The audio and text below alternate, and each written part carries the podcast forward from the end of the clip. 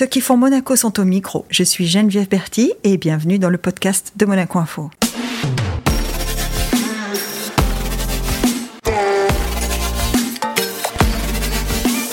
Notre invité du jour est un enfant du pays, ancien DJ au Jimmy's, oui oui, speaker de l'AS Monaco Basket, régisseur lumière de l'opéra ou pas, régisseur voix, ça dépend.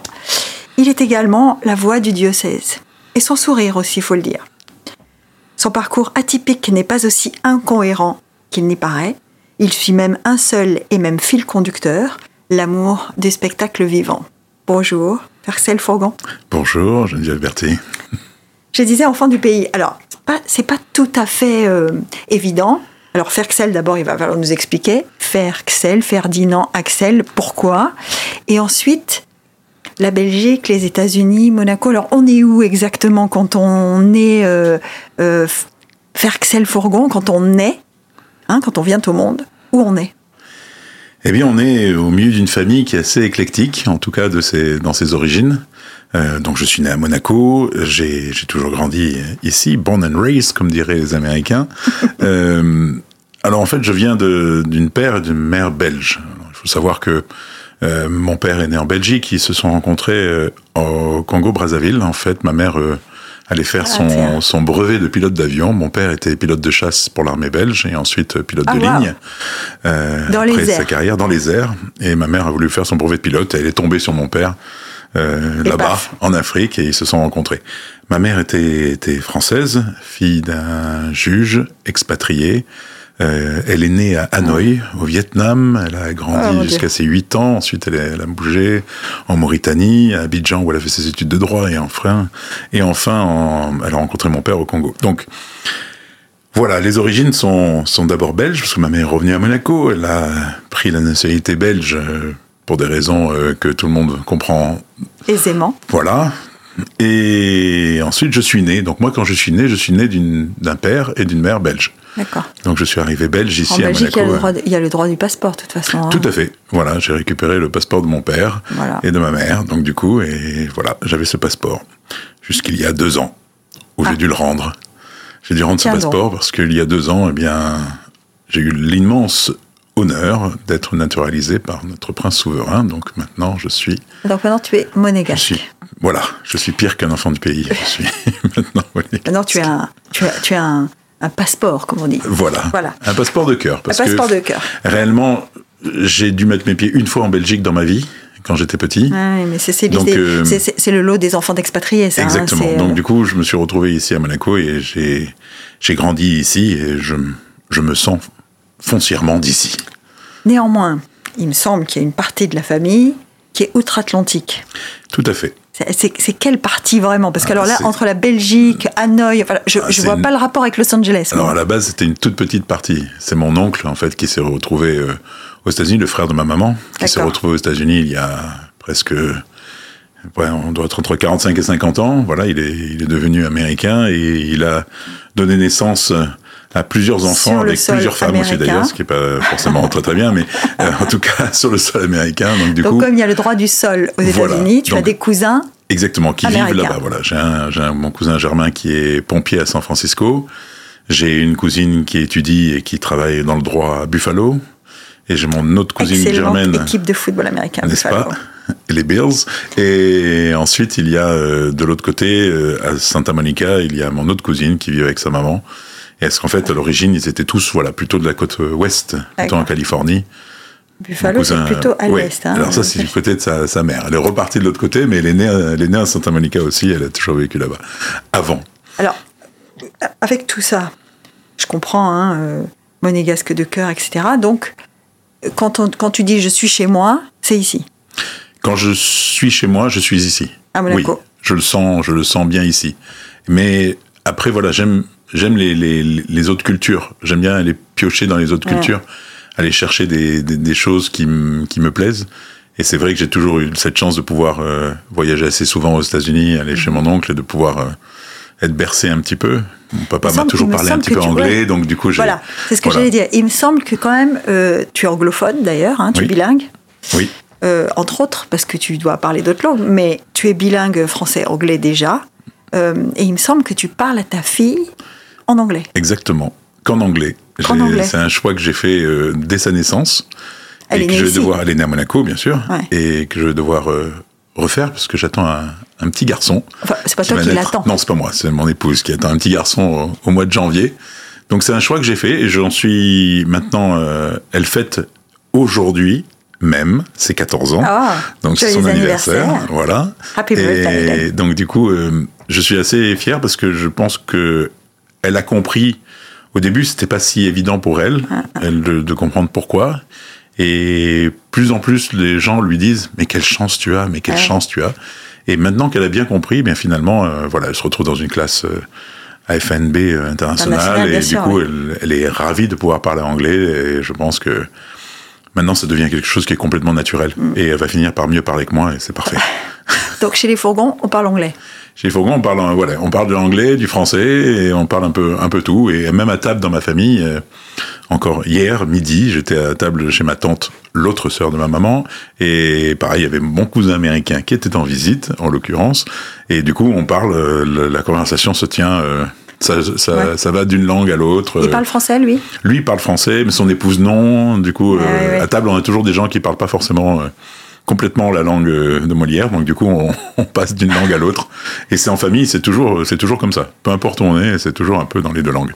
Finalement, ça, c'est une grande école d'adaptation, c'est une grande école d'ouverture aussi, hein, d'avoir euh, d'avoir ces origines aussi diverses et d'avoir des, des langues différentes euh, euh, dans la famille. C'est Euh, énorme, hein. C'est ouais, énorme ouais, parce c'est qu'on- une chance, hein, Alors, j'ai pas rencontré tout le monde encore. En plus, en plus, ils ont choisi de vivre dans, dans des pays lointains. La tante dont je Ouais. parle est en vacances actuellement, mais sinon, elle vit au Zimbabwe. Elle vit même Ah oui. dans la, dans la ville où est née la princesse Charlène, à Bulawayo. Mon Dieu. Donc, euh, voilà. Quelle coïncidence. Quelle coïncidence Et euh, elle vit là. Et du coup, euh, d'un autre côté, on a encore de la- des origines au Vietnam. On a aussi euh, mon grand-père avait une mère euh, vietnamienne. Donc du coup, on a aussi de la famille euh, vietnamienne qu'on a qu'on a toujours en contact, léger, mais on les a toujours en contact. Donc c'est assez, oui, c'est assez, assez international. Il y en a un peu partout. Ce mélange complet, on le retrouve dans ton parcours en fait. C'est- d'ailleurs si on faisait une analogie entre le mélange de tes origines, le mélange des cultures que tu vis aujourd'hui et le mélange de ton parcours euh, professionnel et tous les domaines que tu as embrassés à la fois, on serait, on serait quand même, on, on se dirait il n'y a pas de hasard finalement. Ça m'a pas valu que des compliments. hein. Il y a une époque, quand Ah j'étais ouais. jeune, euh, j'ai toujours un peu ce côté où j'aimais bien toucher un petit peu à tout, aller découvrir Ouais. les choses, euh, cette curiosité euh, de, de, de, de tous les de tous tous les métiers. hein. Peu importe, je veux dire, ça m'a toujours intéressé Ouais. d'aller voir du plus petit au plus grand métier, de comprendre comment les choses peuvent fonctionner, peuvent euh, exister.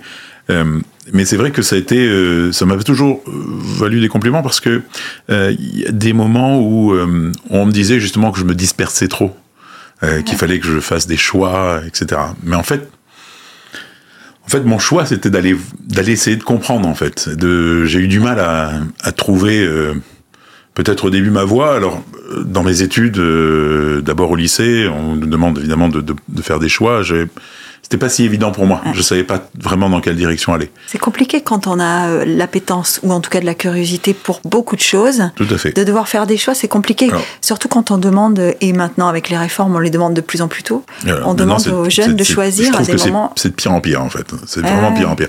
Mais voilà, alors que j'ai fait un choix, une école de commerce, bon, c'était un choix Ouais. un peu C'est un générique. commerce généraliste. hein. Voilà, c'était Mm. c'était assez un choix assez assez simple. Et après, il y a, y a un événement dans ma vie qui a fait qui m'a fait choisir en fait et qui m'a un petit peu Mm. ben, poussé à faire quelque chose, parce que j'ai été gravement malade. J'ai eu un cancer, euh, un lymphome de Burkitt, qui est une euh, Jeune, hein Voilà, le, le jeune, j'avais Jeune. 22 ans, 23 Ouais. eaux-là. Je- Euh, donc une leucémie, hein, en quelque sorte, c'est la même famille. Et hum, du coup, j'ai fait une chimiothérapie pendant plus d'un an. Imaginez-moi, les gens qui me croisent peuvent imaginer mon, mon physique assez large, euh, voire dans tous les sens. Euh, là, je suis descendu à 52 kilos quand j'étais malade, donc j'étais vraiment, Mm. voilà, c'était c'était un peu compliqué. Tu n'avais pas du tout la même énergie de toute façon. Ça, Ah non, sûr. non, là, de toute façon, les, les mois sont passés de manière... euh, on pense plus qu'à ça, quoi. On n'est plus... euh, Il n'y a rien d'autre qui, qui existe sur Terre à part, euh, à part son, son propre état. Et voilà. Et on a... Et j'ai avancé jusqu'à... Eh bien, c'est là où, en sortant en rémission euh, de, ce, de, ce, de cette maladie, euh, voilà, on m'a...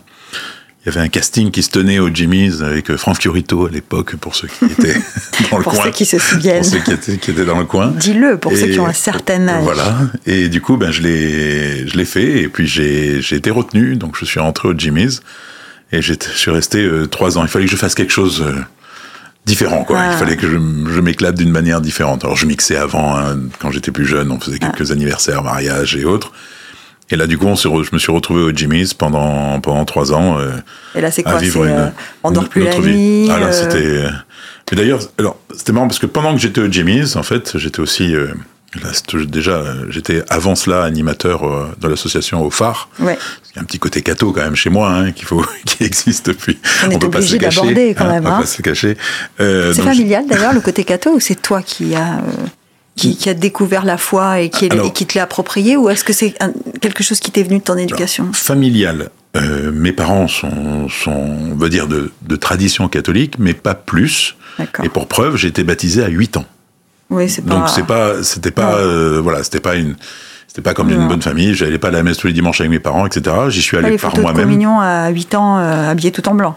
Je les ai, Tu mais les je les ai tout, tout proche de mon baptême en fait. Ça a été Ah ouais. baptême, puis après Tu as été communion. baptisé pour pouvoir faire la communion. Exactement, voilà. Et après, j'ai fait la communion avec euh, avec le père Penzo, voilà, comme comme beaucoup à Saint-Charles, et la confirmation ensuite. Mais j'allais à la messe, mais j'allais à la messe, je servais la messe, mais par par moi-même. C'était enfant de chœur. Voilà, j'étais enfant de cœur à. Saint-Charles, mais mais par moi-même. Personne dans ma famille, il n'y avait pas de, de grosses traditions euh, chrétiennes. Même si mon grand-père, lui, aimait beaucoup. euh, mon grand-père était un magistrat et en dehors de ça, sa passion, c'était l'hébreu. Chacun la sienne. Ouais. Euh, et c'était la Encore les traduction. langues, hein. Et Encore les langues, hein. Et il traduisait l'hébreu. Il a même fait un. Les des- choses, les choses, il n'y a pas de hasard. hein. Pas Encore les langues, encore la mixité, Tout encore. à fait. euh, ouais. Et il, euh, il a traduit le, le poème, le Cantique des Cantiques en poème. Ah, très bien. Il a, et voilà, il s'est amusé avec avec ça. euh, et du coup, il aimait beaucoup les, les religions, mais les religions. Il y avait pas, on m'a jamais, euh, on m'a jamais ancré dans une religion. Je, c'est, c'est seul, c'est par, bien sûrement l'éducation locale, quoi. Voilà, il aimait la théologie. Il aimait donc. la théologie, tout à fait. D'accord. Et d'ailleurs, parlant de théologie, c'est là où, euh, pendant que j'étais euh, au Jimmy's, euh, il fallait intellectuellement quand même que je continue à travailler quelque chose. Et pendant ce temps-là, avec euh, l'Institut supérieur de théologie de Sophie Antipolis, j'ai fait mon doc de théologie, en fait, euh, pendant que j'étais au Jimmy's. Alors Et ça, du coup- ça, excuse-moi, c'est pas banal. Ça, c'est pas banal. Et encore moins banal, c'est que on m'a, on, on m'a, alors au début, on était au phare, Fabienne Mourou, etc., Hmm. qui, qui, qui gérait un petit peu aussi les, les, les heures de- d'instruction religieuse au collège. Et du coup, on m'a demandé si je voulais pas aller donner quelques heures d'instruction religieuse, ce que j'ai fait alors que j'étais encore au Jimmy's. Donc pendant euh, presque un an et demi, je La je- nuit, tu faisais danser, donnais- le jour, tu faisais étudier. La- le matin, je dormais, l'après-midi, j'allais au collège, et puis le, le soir, je retournais au Jimmy's. Ça faisait beaucoup rire. pas banal. Ça plaisait beaucoup, ça plaisait beaucoup aux élèves. Justement, tu, tu, tu parles, tu parles de quelques personnes que tu cites là. Euh, sur ce chemin, euh, qui est quand même un chemin avec des gros événements, hein, parce que le, le fait que tu, que tu tombes malade aussi jeune, le fait que tu, euh, tu décides de- d'embrasser des carrières aussi différentes de- de- de- et de poursuivre des objectifs aussi différents, il y a certainement des, des figures, il y a certainement des mentors qui t'ont accompagné. Ben, c'est dans les, oui, les rencontres, évidemment. Hein. oui. C'est- Après, c'est des rencontres et c'est des hasards. Euh, alors, comment ça s'est passé Au, au Jimmy's, le- la première personne que je, que je peux... euh, voilà, qui m'a qui m'a touché dans la voix, dans, dans la manière de parler dans un micro, etc. C'est un autre animateur de radio, euh, de podcast sûrement aussi, mais de, de radio, c'est Maurizio Di Maggio, que vous Ah oui, connaissez sûrement, puisqu'il oui, est oui, à qui a Monaco. collaboré à Monaco Italie. Info quand on faisait nos émissions en italien. Exactement, voilà. Et donc j'ai travaillé en, Qui a une voix, qui a une vraie voix. Ah, juste incroyable. Une vraie voix. Et j'ai passé quelques heures avec lui dans les studios d'RMC à l'écouter, où il m'expliquait des choses. Je- Mm. J'apprenais beaucoup de, beaucoup de choses parce qu'il a une voix quand même exceptionnelle, voilà, une voix radio hein, incroyable. Et, et donc du coup, ça c'était voilà, c'était une personne qui m'a marqué, même s'il ne se rend pas compte peut-être qu'il m'a marqué autant, mais mais voilà, ça c'est ça c'est une personne qui m'a marqué. Maurizio, maintenant tu sauras. Tu sauras. Et euh, ensuite, il y a eu, il y a eu des rencontres, des hasards euh, pendant. Euh, voilà, donc j'étais. Après, j'ai commencé à être. euh, alors, Oui, parce que tu Faisons- deviens, tu deviens diacre quand même. hein. alors non, non, moi je suis pas diacre. Hein. Moi je suis, je reste, je suis un laïc. Ah, tu es un laïc. Je, Très bien. je, suis ni. Alors il y a des, il y a des, il y a des choses qui existent dans l'Église. Il y a les lecteurs institués, les, tout Ouais. ça. Moi je suis rien de tout ça. rien. J'ai choisi, enfin pour l'instant, un, on me l'a pas proposé. Deux, deux, deux voilà. Donc quand tu sers la messe, tu la sers en tant que laïc comme un enfant de cœur alors? Alors à l'époque, oui. Ce qui donc maintenant je le maintenant je le fais je le fais je le fais plus puisque je l'ai fait avec monseigneur Barcy, je ne le fais pas avec monseigneur David qui lui a choisi un prêtre comme cérémoniaire, hein, c'est le terme. En fait, je suis passé à la cathédrale à un moment donné grâce au père Philippe Blanc euh, qui était là à mhm. l'époque et qui avait un groupe de jeunes. Du coup, je suis arrivé, j'ai commencé à servir la messe là-bas, à l'organiser, à grandir, donc euh, du coup prendre des responsabilités mhm. dans l'organisation des messes, etc. Et jusqu'à en devenir cérémoniaire pour Monseigneur Barcy, c'est-à-dire gérer la, régie des, cérémonies liturgiques, de la, liturgie en, proprement dit. Donc maintenant, j'ai évolué dans ce sens-là, c'est que maintenant, je suis plus cérémoniaire, cérémoniaire mais je gère euh, tout, le tout, travail de euh, l'ombre autour. Voilà, tout le régisseur de, de, tous les grands événements du diocèse. Toutes les choses qui ne sont pas liturgiques, en fait, quelque part, mais qui touchent quand même l'organisation d'une messe, euh, voilà, tout, tout, tout, le protocole qui est autour et toute la régie qui peut y avoir autour. Mais je ne touche plus à la cérémonie en elle-même. Mais il y a eu des événements. Il y a eu évidemment le, euh, le les funérailles du, du prince régnier, mm-hmm. euh, où voilà, j'étais au cœur de l'organisation.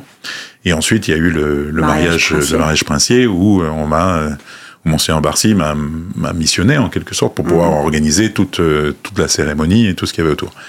Donc là, c'est vrai que c'était, ça a été euh, bah, des hasards qui ont fait que j'ai appris un peu sur le tas. J'ai aussi appris avec des gens que j'ai rencontrés autour de moi.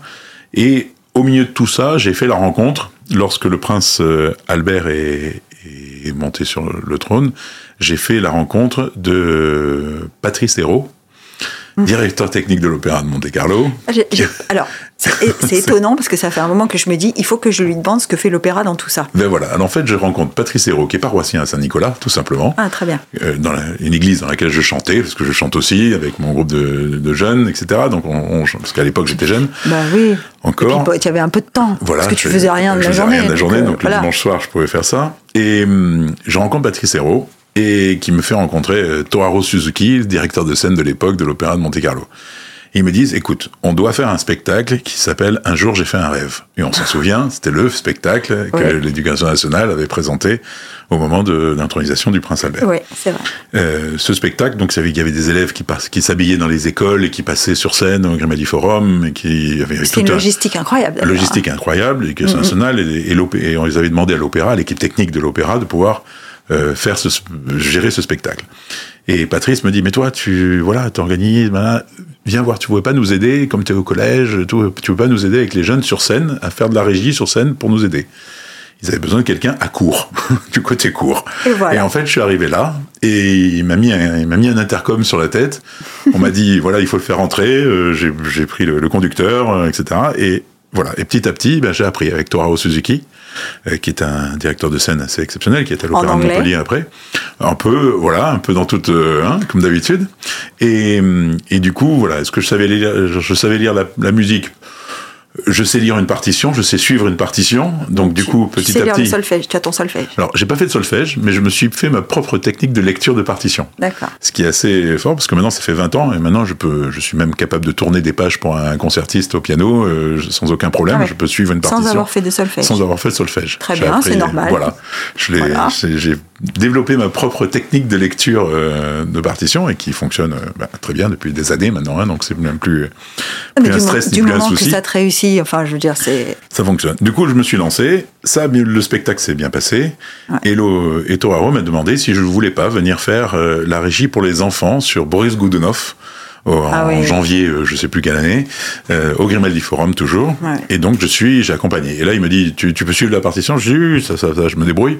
Il me dit, ben écoute, voilà, tu les fais entrer les enfants là, là, là, et puis je les amenais des loges, je les mettais en coulisses, je les faisais entrer sur scène. Et puis est arrivé euh, Tosca, euh, mm-hmm. où Tosca, à l'époque, ben, il y avait aussi des, y a des enfants dans Tosca. Il n'y a pas que des enfants. Il n'y a pas que des enfants. Donc j'ai mais le, les enfants s'arrêtent à la fin du premier acte. Après la procession, les enfants rentrent au vestiaire et puis la suite du, de l'opéra se fait sans enfants. Et là, ils m'ont dit, mais tu vas rester, tu vas m'aider à faire les autres entrées. Et puis petit à petit. Et le chœur et. Voilà. Et petit à petit, bien, je suis entré là-dedans. Et puis, on a changé de directeur à l'opéra de Monte-Carlo.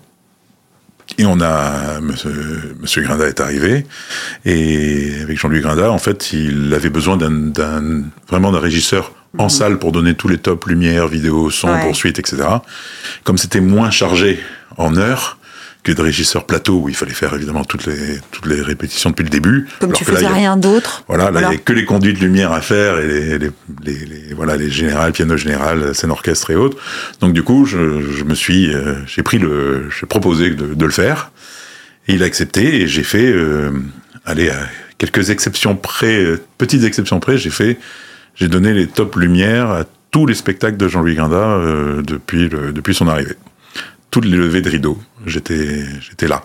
C'est quelque chose, ça, quand même. oui, c'est pas mal. Ça fait pas mal de levées de rideau, hein.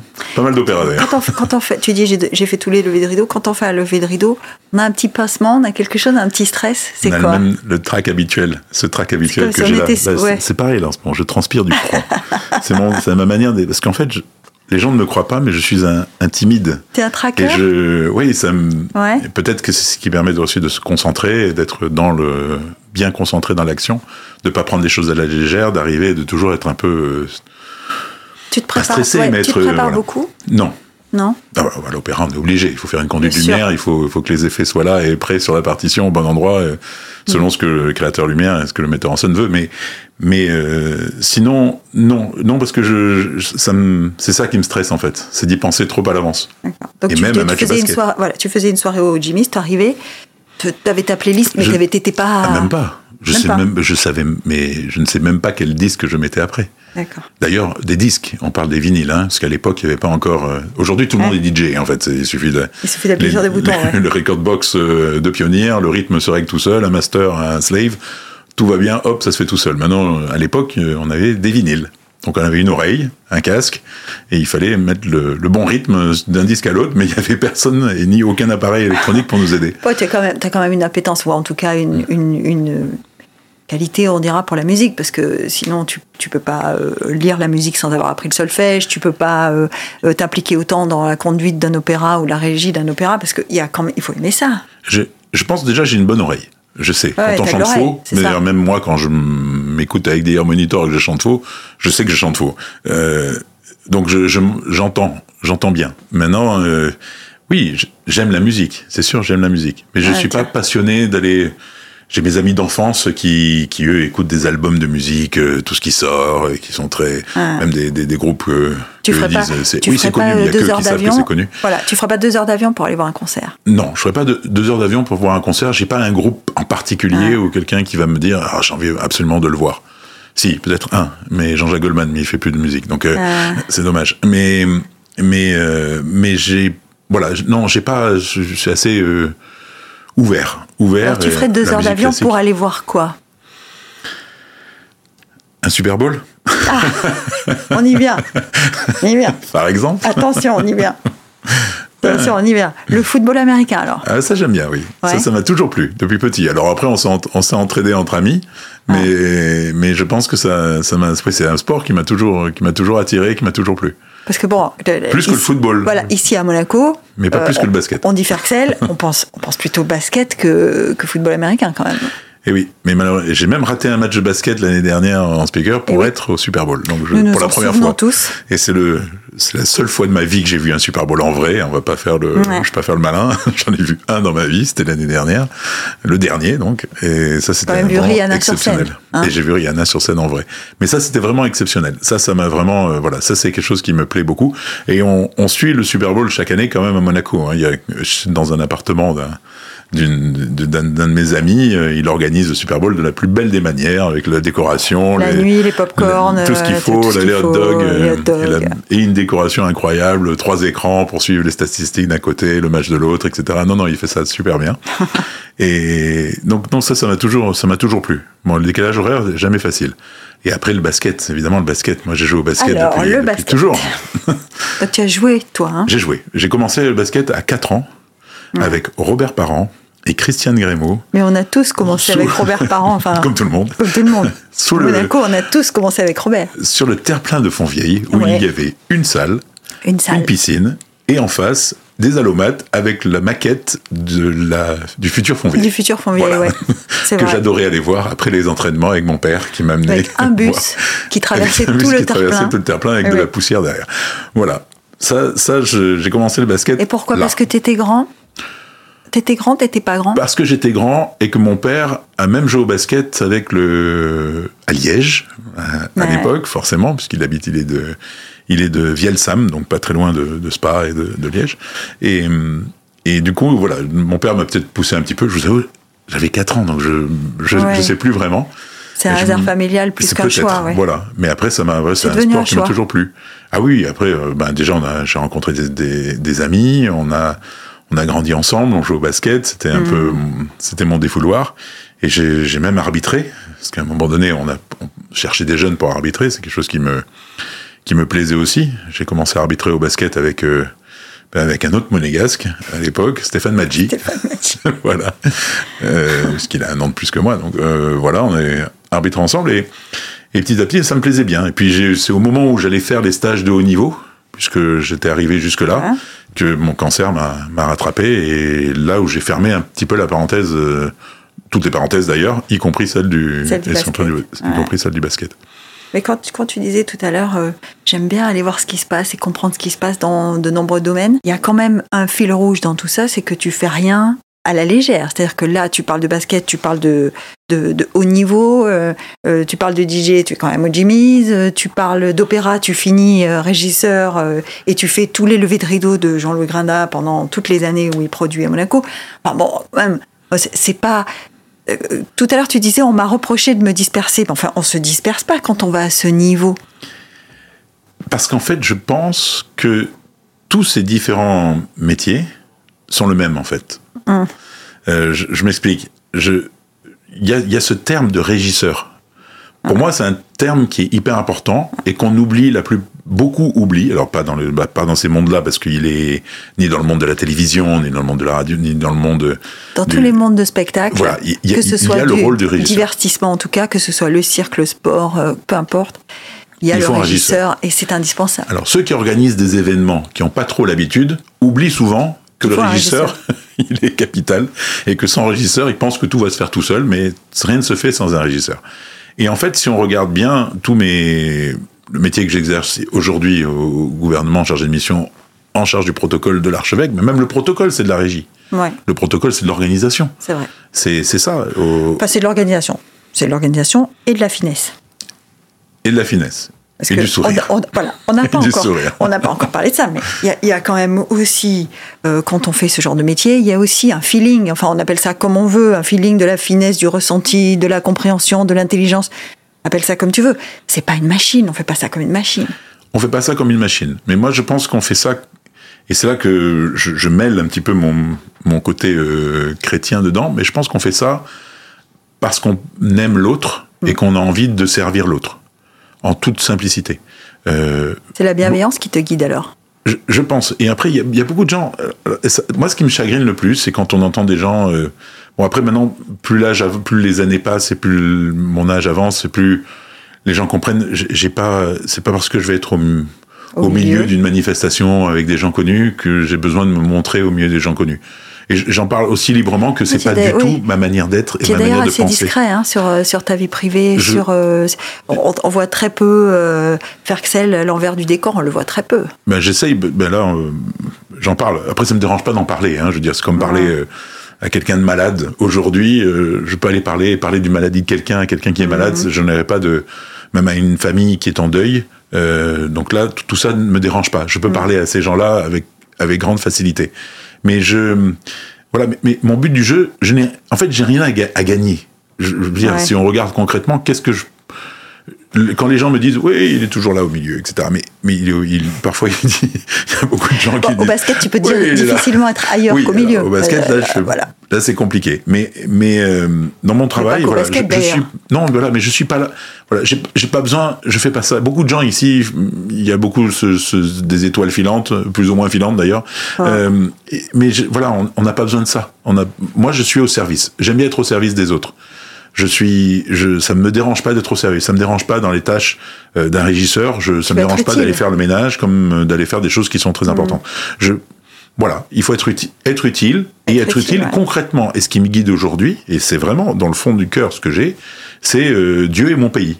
Ça fait très royaliste tout ça, mais mais euh, mais mais mais c'est un peu, mais c'est ce que je ressens. Pour un Belge, enfin, c'est pas, pas, très, pas très étonnant. Pour un Belge qui est maintenant monégasque, ça va bien. alors pour un Belge qui devient monégasque, alors on parle d'une royauté. Euh, une principauté. Bon. Il y a un choquant. Mais, mais réellement, c'est ce que j'ai au fond de moi, en fait. Je, je voilà, sincèrement, quand, quand on dit quand même, oui, enfin, tu dis quand même quelque chose d'important quand tu dis Dieu est mon pays.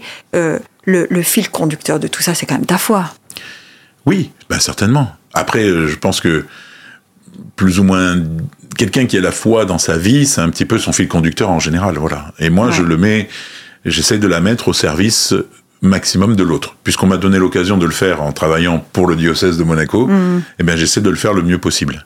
Alors avec toutes les complications d'une famille, avec des, des gens à l'intérieur d'une famille qui sont parfois, euh, voilà, il faut, faut gérer un petit peu le, le, quotidien et gérer les choses qui sont autour de faut soi. Jongler. Il faut jongler. Il faut jongler, un petit peu et puis, mais finalement. Euh, voilà, aujourd'hui, je suis, euh, je, je, je, sais ce que je peux faire. Je, je connais, je pense, commence avec la maturité à connaître un petit peu mes qualités. J'ai des défauts, évidemment. Euh, je, mais je suis, euh, mais je suis heureux d'être au service et de pouvoir faire bénéficier de mes connaissances, mon expérience au service et au, et au profit eh bien de, des activités, de ce que Monaco euh, veut mettre en place et veut faire.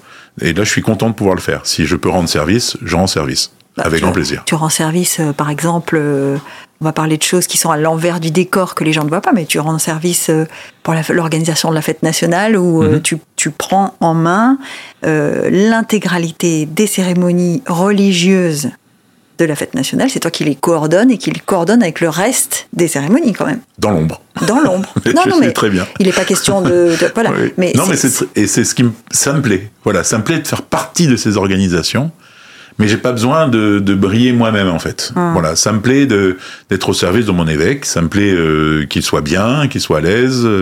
Euh, Alors justement, justement, petite parenthèse là. Tu, tu parles de monseigneur Barcy, tu dis que tu as fait l'essentiel de, de, ton apprentissage et en tout cas tu es devenu ce que tu es aujourd'hui. Beaucoup grâce à lui. Beaucoup grâce à lui, à ses côtés euh, et euh, sous son impulsion. Et là, il prend sa retraite, il s'en va et, euh, c'est un nouvel évêque qui arrive. Comment on fait quand on a été aussi proche? Parce que quand on est chrétien, catholique, le rôle du pasteur, hein, celui qui, qui, nous montre la voie, etc., qui, qui, sont toujours des choses importantes, quand on a été si proche du pasteur, du berger, de celui qui... Voilà, et, que cette personne-là change, qu'est-ce que ça provoque au fond de soi? Est-ce qu'on a de l'appréhension Un petit peu, quand même. On, on, on, dit toujours qu'on sait ce qu'on a, on sait pas ce qu'on aura, mais, mais donc oui, forcément, lorsque, lorsque Monsieur David est arrivé, eh bien, on, voilà, on s'est posé, on s'est posé des questions, mais après, j'ai jamais eu, je, je sais, euh, je, je, sais que je suis honnête et que j'ai envie que les choses soient bien. Donc, j'ai pas cette peur-là. Je suis pas. Il n'y a pas de raison. Voilà, il n'y a pas de raison, que ça marche pas. Il n'y a pas de raison que ça marche pas. Je suis je pense que dans mes qualités, je peux dialoguer avec n'importe qui. Euh, j'ai mon sourire, j'ai ma bonne humeur. Euh, j'ai envie que les choses soient bien faites. Donc, il n'y a pas de raison que ça se passe mal. Et d'ailleurs, ça se passe pas mal. Et évidemment, ils n'ont pas le même je ne devrais pas dire ça à la radio, mais ils n'ont pas le même caractère. Mais c'est normal, c'est deux êtres humains qui ne viennent pas de la même région. Déjà, oui, il n'y a rien de surprenant. Voilà, il y a rien de surprenant. un Nantais, hein, forcément, c'est pas la même, c'est pas la même approche des choses. Mais voilà, mais petit à petit, eh bien, je suis très heureux aujourd'hui, grâce à des événements comme les Journées mondiales de la jeunesse, comme de pouvoir passer du temps avec euh, Monseigneur David et de pouvoir forcément eh bien tisser euh, petit à petit euh, de plus en plus de connexions, de plus en plus de liens et c'est très et c'est très ça c'est très agréable voilà. En toute simplicité. Et à, à ma place je sais je ne, de toute façon je pourrais jamais être évêque. Ça, c'est clair. Il manque quelques Ni années de général. séminaire là, voilà il manque, il beaucoup de choses. Donc le, le, but du jeu n'est pas voilà n'est pas être je n'ai pas la place quoi. Voilà j'ai pas d'ambition je, je suis bien là où je suis je suis bien à rendre service. Voilà et puis c'est un jour euh, ben il en a marre de moi, ben, j'irai rendre service ailleurs. mais, mais pour l'instant, je suis bien. Et ça correspond bien à ma. Disons que c'est un bon équilibre pour moi parce qu'il y a, je, je mets ma foi, mon travail, ma foi, il y a, voilà, en, ça, commun, ça me, en commun et ça, ça, fonctionne pour servir. Parce que tu as eu un été quand même assez chargé entre les Journées mondiales de la jeunesse et euh, la venue du pape à Marseille. Mais c'était euh, quand même deux événements assez gros, assez importants euh, dans un espace-temps assez court. Euh, Qu'est-ce que, qu'est-ce que tu retiens de, de, de ces alors, des JMJ, j'imagine, hein, puisque tu nous as fait l'amitié de, témoigner à l'antenne de Monaco Info. Donc j'imagine cette aventure humaine, cette, voilà, cette foi, cette jeunesse qui se rassemble. Et François, alors? Alors François, eh bien, sans le savoir, il touche beaucoup de cœur. Alors dans les JMJ, touche beaucoup de cœur. Et François, François aussi. Alors évidemment. Euh, Finalement, tu l'as vu deux fois dans l'été. J'ai vu deux fois dans l'été. Bah oui. De près. De près. bah oui. Mais euh, disons, alors est-ce que c'est François ou est-ce que c'est l'aura du pape en général? C'est la question qu'on se pose tous. Parce que finalement, voilà, on disait après Jean-Paul II plus de JMJ, mais en fait. Euh, on retrouve le, même mécanisme, la même, euh, la même le même enthousiasme. Le même enthousiasme, euh, voilà, et on, continue. La même ferveur, moi je dirais, hein, parce que les, images que j'ai vues des JMJ, c'était très très fervent. Les jeunes, euh, les jeunes continuent à chanter, à chanter au pape leur joie, etc. Donc c'est, ça ne change pas en fait. Et, ça, c'est une victoire de Jean-Paul II, parce que c'est ce qu'il voulait. C'était pas pour lui qu'il voulait faire ces JMJ, c'était ce pour les jeunes. C'est ce qu'il a légué. Et, et moi, ce qui, voilà, ce qui me touche le plus dans ces JMJ, on a eu deux soirées de retour avec le service des jeunes ici à Monaco, mhm. euh, puisque évidemment il y a plusieurs associations, plusieurs aumôneries qui se sont réunies pour partir ensemble au JMJ. Chacun a ses activités et c'est parfait, et il en faut et euh, chacun fait sa vie. On a eu deux, deux, deux soirées de retour euh, assez exceptionnelles parce qu'en fait j'ai quand même vécu avec ces jeunes au quotidien là-bas et c'est pas la première fois que ça arrive, mais cette fois-ci encore plus particulièrement au retour de CGMJ, on a des témoignages de jeunes dont on ne se doute pas, qui font des témoignages et qui ont fait des témoignages incroyables de, des changements qu'ils ont pu ressentir, euh, et de, ce qu'il y a pu avoir au fond d'eux. C'est hallucinant. Je prendrai l'exemple d'une jeune fille, je vais pas donner son prénom, mais euh, l'autre soir, nous étions à Saint-Nicolas pour une, encore un retour de GMJ. Elle avait écrit un petit mot, euh, elle avait écrit un petit mot dans l'avion au retour de, de GMJ, parce qu'elle n'est pas revenue avec le groupe de Monaco, elle est restée une semaine de plus au Portugal, et elle revient une semaine plus tard, et elle écrit un mot, euh, elle aime bien écrire, elle est en terminale, et elle écrit un mot, et, le, et cette soirée-là, elle a décidé de lire ce mot, elle n'a pas fait lire à l'avance à personne, et il y avait ses parents qui étaient présents, et ses parents ne savaient pas ce qu'elle allait dire non plus. Et elle a fait un témoignage de foi extraordinaire, mais vraiment une, euh, on sentait quelqu'un qui, cherchait un chemin et qui l'a trouvé, d'une émotion incroyable, euh, qui, a, qui a mis les larmes à beaucoup dans l'église, et avec ses parents qui étaient présents. C'est des petites choses comme ça, mais c'est des choses qui sont extraordinaires, parce que finalement, euh, au-delà de, au-delà de la foi, c'est, ça aide ces jeunes eh bien, à se construire, en fait. c'est une aventure humaine, de toute façon. Hein. Exactement, et de voir des jeunes qui vivent ça, même ceux qui n'ont pas eu d'aussi grands changements, sentent qu'ils ont fait partie d'une aventure qui est assez particulière. Où est-ce qu'on vit un rassemblement avec 2,5 millions de jeunes autour de soi? Où est-ce qu'on dort Dans la paix. Dans la paix. Où est-ce qu'on dort avec 2 millions de jeunes autour de soi et on mm. peut vivre toute une semaine sans débordement, dans la paix, sans, dans la paix, sans que la police n'ait à intervenir pour quoi que ce soit?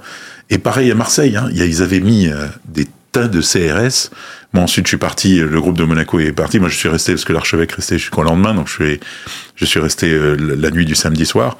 Et je discutais en, en bas de, l'hôtel. Il y avait des, des CRS, parce qu'il y avait quelques ministres qui logeaient dans le coin. Mm-hmm. euh, et on discutait. Et ils, disaient, mais c'est incroyable. On a, si tous les matchs de foot pouvaient être comme ça, ils étaient d'un calme, ils parlaient avec, ils parlaient avec les gens, ils avaient les, les mitraillettes qu'ils avaient devant, ils les avaient mises derrière dans le dos pour parler avec les gens. Enfin, c'était une ambiance, euh, voilà, ça, ça c'est l'ambiance. Et beaucoup de gens à Marseille, et beaucoup de, de personnes plus âgées qui n'ont pas l'habitude de vivre euh, les JMJ, ont dit mais c'est incroyable, il euh, n'y a pas de débordement, c'est calme, c'est souriant. Mais c'est ce qu'on vit au JMJ à chaque fois en fait. C'est, j'en ai fait neuf maintenant, c'était ma neuvième. On, on vit ces moments-là, et ces moments, et je, deuxième chose de la JMJ qui me marque beaucoup, c'est les moments de silence. Quand on fait le soir la veillée, l'adoration, deux millions de jeunes qui pourraient, et tout à coup, juste rien. Juste du silence, de la respiration, mais c'est un, c'est très très prenant, c'est très étrange d'entendre deux millions de jeunes qui font silence, deux millions de personnes qui font silence. Entendre 2 millions de personnes qui font silence, c'est, singulier. Oui. C'est très fort. C'est, c'est sûr, c'est, très fort. Et donc, à part, euh, à part le sport, à part la religion, à part l'opéra, à part la radio, à part euh, la musique, à part euh, tout, tout, ce qui t'ouvre les yeux le matin, il nous manque un peu de hobby, là, des passe-temps, des choses qui te demandent rien. Des passe-temps. je suis très geek. ok, ne me dis pas je n'ai pas de temps. mais ne presque. me dis pas ça, parce que je n'y crois pas. Non. Je crois que tu te fabriques du temps. Non, mais peut-être. Euh, en tout cas, non, j'aime bien. Alors, je suis, je suis très technophile. J'aime beaucoup euh, suivre les dernières euh, sorties technologiques, etc. Oui, je suis fan d'Apple, tout le monde le sait, mais c'est. Mais, c'est ta fibre américaine, ça. c'est ça. Euh, mais mais voilà. Donc sinon, j'aime beaucoup. Euh, j'aime j'aime le cinéma. J'aime regarder des, des séries. Alors maintenant, il y a beaucoup trop. Avant, on arrive à faire le tour. Maintenant, on n'arrive plus à faire le tour, donc on les choisit. Mais voilà, j'aime ces moments de décontraction. J'aime rentrer à la maison. Ah. Et de, et de, et de plus rien avoir. J'allais poser une question de femme. Hein. J'allais dire et la place de ton épouse dans tout, ça. tout, ça. Mais... Parce que bon, il faut bien qu'elle existe. Eh bien, je, je fais les maximum d'efforts pour ne pas euh, abuser du temps où je suis dehors. C'est-à-dire que concrètement, il y a déjà beaucoup d'activités, donc j'évite de d'exagérer avec un d'en rapporter voilà avec un, un, dîner en plus derrière une dernière une soirée, si elle n'est pas là, etc. Ça peut arriver, bien entendu, mais voilà, j'essaye d'être au maximum de, de, de, de, rentrer, de me concentrer sur, sur ma famille, qui est aussi importante. Donc, évidemment, qui est capitale, qui est essentielle, euh, qui est le cœur de tout et qui est aussi la force, parce que si ça va pas de ce j'aurais du mal à faire tout ce que je fais. Si ça va pas là, je pense que je ne pourrais pas faire tout ce que je fais.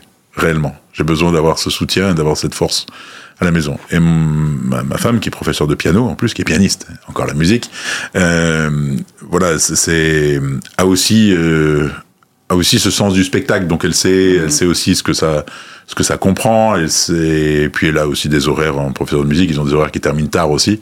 Donc du coup ça ça va, ça ça ça, ça match. Pour la, ça marche, ça match pour l'instant, ça match. Ça match pour l'instant. ok. Et alors qu'est-ce qu'on peut te souhaiter pour la suite? Ah, c'est une bonne question, ça, le futur. euh, ben, de, de, de peut-être de, de, continuer, euh, de continuer à ce que j'ai suffisamment les yeux ouverts pour continuer à servir les autres. Voilà, mm. ça c'est ce qui me, c'est ce qui me plaît le plus, c'est d'être vraiment au service de l'autre. J'ai, j'ai, c'est un peu ça être adulte. Hein. Adulte, c'est être à l'autre. Hein. Donc euh, ah. voilà, j'ai envie d'être un, un, vrai bon adulte. Voilà. Ici à Monaco. Ici à Monaco. Oui, je suis bien ici.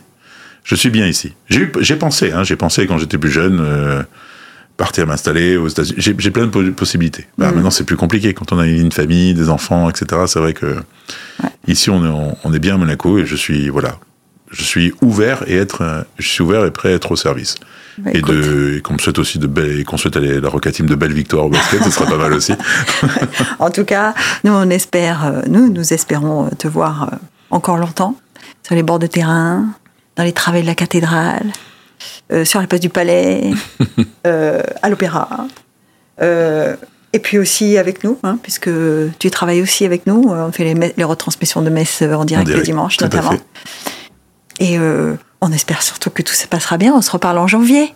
Après, après le petit événement, Exactement. on se reparle en janvier. Avec grand plaisir. Merci Ferxel d'avoir passé ce moment avec nous. Merci de m'avoir invité, ça me fait très plaisir et de, de s'ouvrir un petit peu. C'est jamais très facile, ah. mais je transpire toujours, d'ailleurs, j'ai toujours mon trac, mais, je, je, suis très heureux et merci de, merci de cette expérience. Merci à toi.